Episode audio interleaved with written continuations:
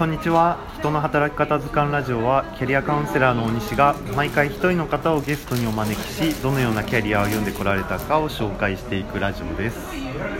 今回は小林翔生さんをゲストにお呼びしております。どうぞよろしくお願いします。よろしくお願いします。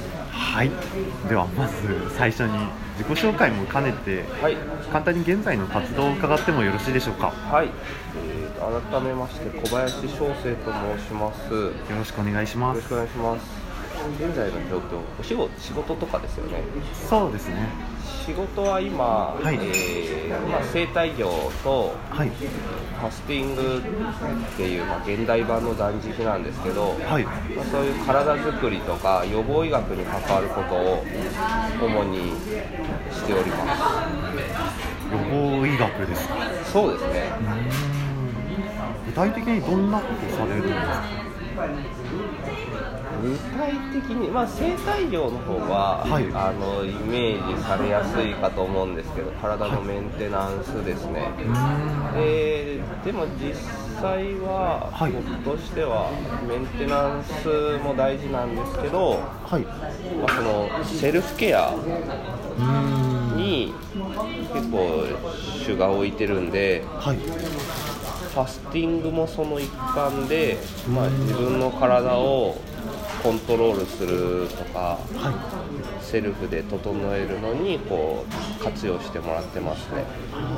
でちょっと細かく言えば、はい。整体だとまあその体のなんすかね構造にちょっと従って、あの歪んでるものとかをどう維持する整えて維持するっていう形になるんですけどはいファスティングは食事とか栄養面でそれをアプローチしていく形ですね。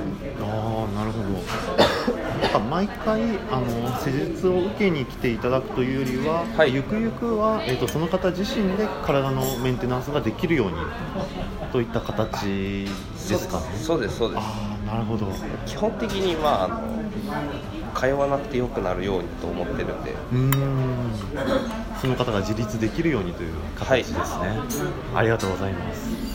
ではではその予防医学、はい。まあ生態業ファスティングにはい。その世界に入ろうと思ったきっかけって何か出来事があったんでしょうか？えー、ノリですね。ノリですか？じゃあもともとそういったことってご存知だったんですか？いやえ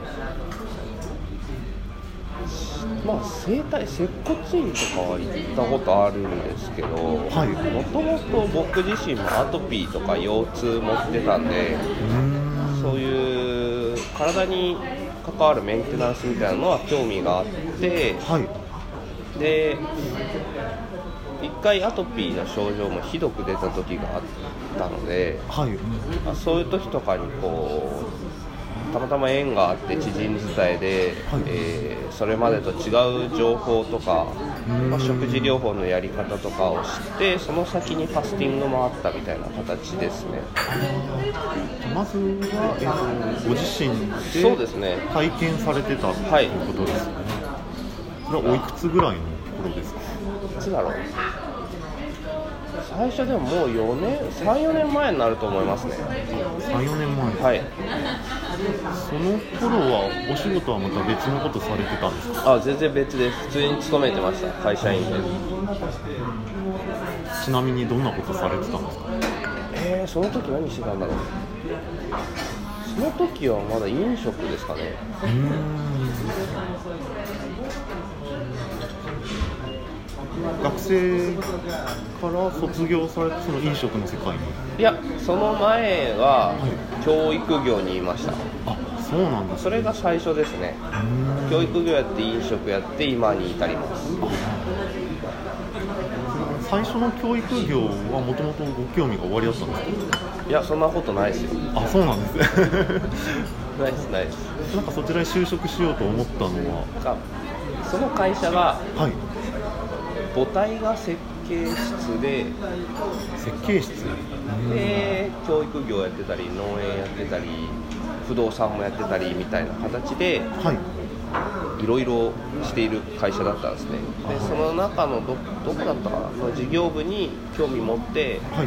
行ったんですけど配属は教育事業部だったという。で実際にお仕事されていかがでした？か、いや大変でしたよ。大変ですどんなところが大変でした？ほぼ休みないですからね。あそうなんですね。週7で勤務されてるような。ぼフルの時はそうでしたね。そこから転職しようと。はい。うんそうです。転職も飲食に行こうと思ったのは何かきっかけがあったんですか？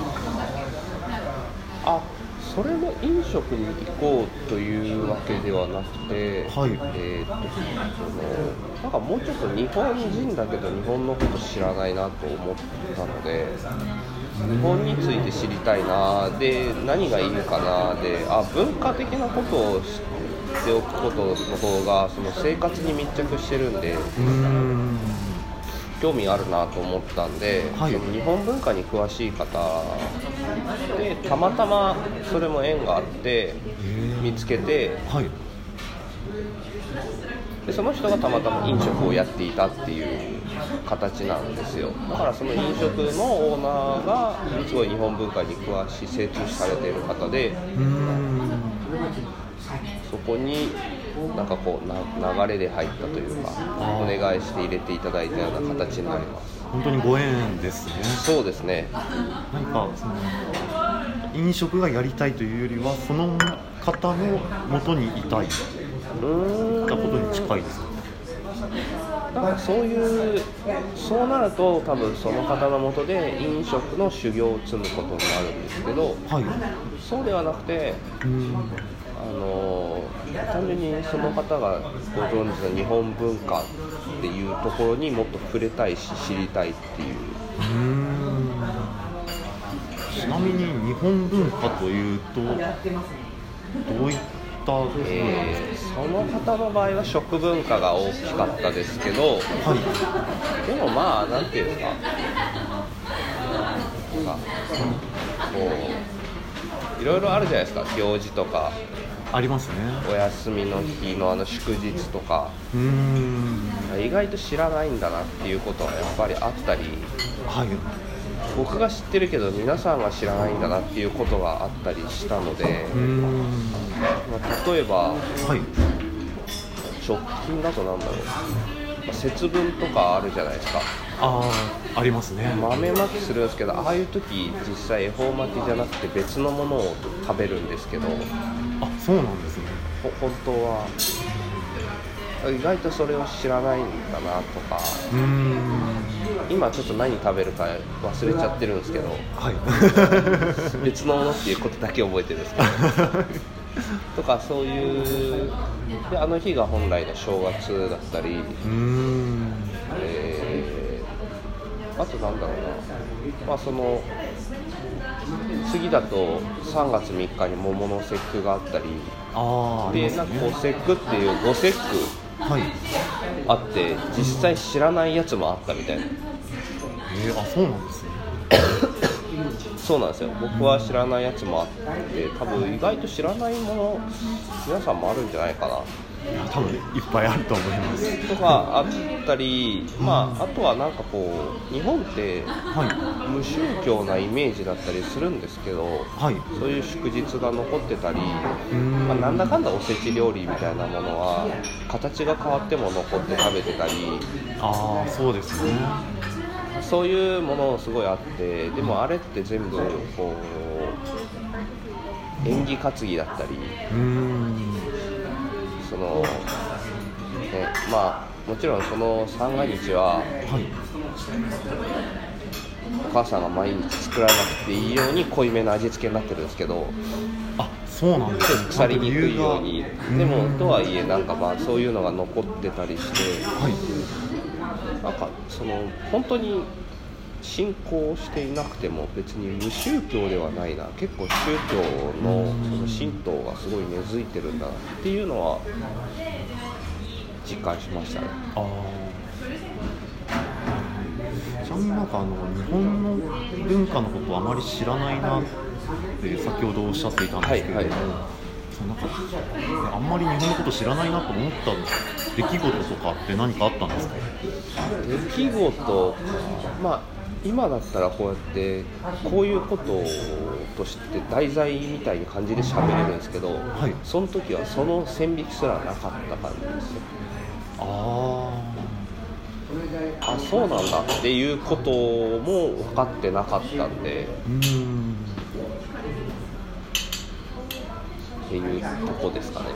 それはなんか誰かに言われていや言われたわけではないですけど、はいなんかふと思いましたね。うーん。日本人だけど日本のことなんか喋れるかって言ったら別にそうでもないなみたいな。っていうふうに思ったんで。ある時急に。あもうあのでも転職しようと思ってた転職の準備をしてた時にどうし次どうしようかなって思ってか別にキャリアをどうするっていうところにモチベーションはあんまりなかったんではい。何がいいかなって思った時にそう考えてた時がありました。ああなるほど。ちょうどなんか次のお仕事を決めるタイミングだったからこそそうですね。考えるようなきっかけになったんですね。多分そうだと思います。他のなんかいろいろ一応見てたんですよ、はい。他の職業とかも見てた中でそういう切り口も自分の中で頭で浮かんだんでっうーんて感じですね。あありがとうございます。えっとちょっとまだまだ聞いていきたいところなんですけれども第1回のお時間が近づいてきてしまいましたので一旦こちらで終了とさせていただきます。では今回のゲストは小林翔生さんでした。どうもありがとうございました。ありがとうございました